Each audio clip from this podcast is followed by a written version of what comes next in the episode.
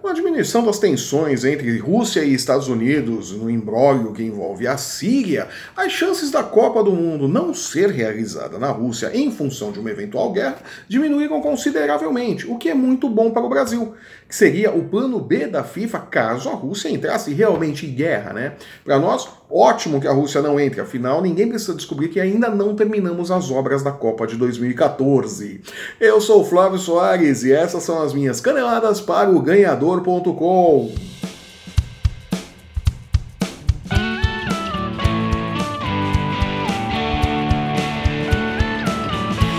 Guerra à parte, a Copa do Mundo está aí. As principais seleções do mundo fazem os últimos ajustes antes da bola começar a rolar.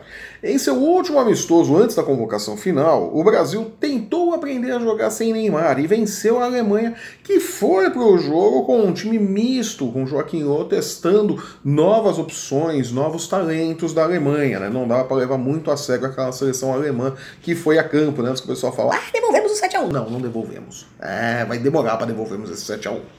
Tite sabe que seu time ainda tem problemas para transpor sistemas defensivos europeus e, mesmo estando recuperado de cirurgia a que foi submetido, as reais condições de Neymar na Copa do Mundo são um mistério. O bom futebol da fase final das eliminatórias coloca o Brasil como um dos favoritos ao título, mas a verdade é que a Alemanha é mais. A Espanha, que vinha mais ou menos, conseguiu dois resultados importantes e renasceu na briga pelo título, abaixo, evidentemente, de Alemanha e Brasil, mas candidata ao título da Copa do Mundo. O empate em 1 a 1 com os alemães e um jogaço, foi um jogo excelente, né? E a humilhante goleada por 6 a 1 em cima da seleção argentina de Jorge Sampaoli recolocaram os espanhóis em boa conta nas casas de apostas. A Argentina, por sua vez, despencou e o relacionamento de Sampaoli com o elenco não é dos melhores. De duas uma, ou o São Paulo deu uma sorte desgraçada quando foi técnico da seleção do Chile para conseguir aqueles resultados maravilhosos, e na verdade ele não é tudo isso como treinador, ou a rejeição externa à sua contratação como técnico da seleção argentina contaminou de vez o vestiário e coloca a seleção de Messi no caminho de um vexame na Rússia. O que é uma pena. Messi se despedindo, deve ser a última Copa do Mundo do jogador, ele se despedir com uma atuação melancólica. Vai ser triste, vai ser muito triste para Messi, ele não merece isso. Portugal, como já dissemos em outra oportunidade, vai depender muito de Cristiano Ronaldo e de como o atleta vai chegar à competição. Né? Vamos lembrar que o Cristiano Ronaldo veio para a Copa do Brasil, estava ali mais ou menos, né? veio meia boca para o Brasil. Né? Se for meia boca de novo para a Rússia, pode ser que não, não dê muito certo a jornada da seleção portuguesa. Né? Que pode fracassar grosseiramente ou ir longe, mas as chances de ganhar o título são muito pequenas. Como são mínimas as chances da seleção belga, que tem um talento e chega mais madura para essa Copa de 2018, né? Pelo menos mais madura que a versão 2014 do time, né? Que esteve no Brasil.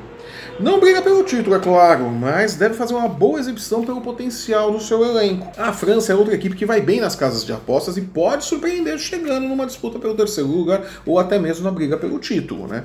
Situação diferente da Inglaterra, que se classificou muito bem nas fases de eliminatórias, mas não deve brigar pelo título. Uma boa participação, entretanto, deve ser o suficiente para fazer a alegria do torcedor inglês médio, né? É melhor do que nada, né? E no saldo final disso tudo, não é errado dizer que a Copa do Mundo vai ser disputada entre seis seleções nesta ordem: Alemanha, Brasil, Espanha, França, Argentina. E empatados ali em qualidade no sexto lugar, temos a Bélgica, a Inglaterra e Portugal. Né? O resto é figuração. Mas vale lembrar que sempre temos surpresas interessantes na Copa do Mundo e que o Uruguai de Soares e Cavani não pode ser menosprezado. Claro que muita coisa vai mudar ainda quando a bola começar a rolar. Não vamos esquecer que o Brasil mesmo foi um leão em 2013 e um fiasco em 2014.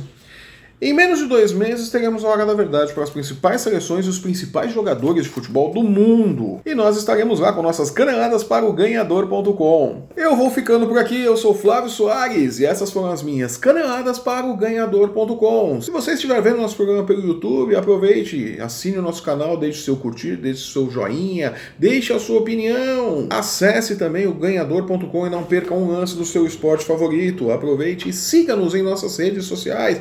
Aqui em embaixo você tem ali as arrobas de onde você pode encontrar o ganhador no Facebook, no Instagram e no Twitter.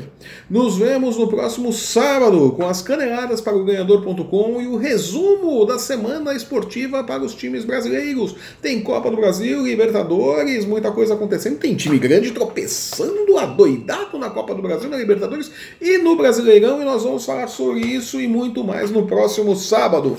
Nos vemos lá!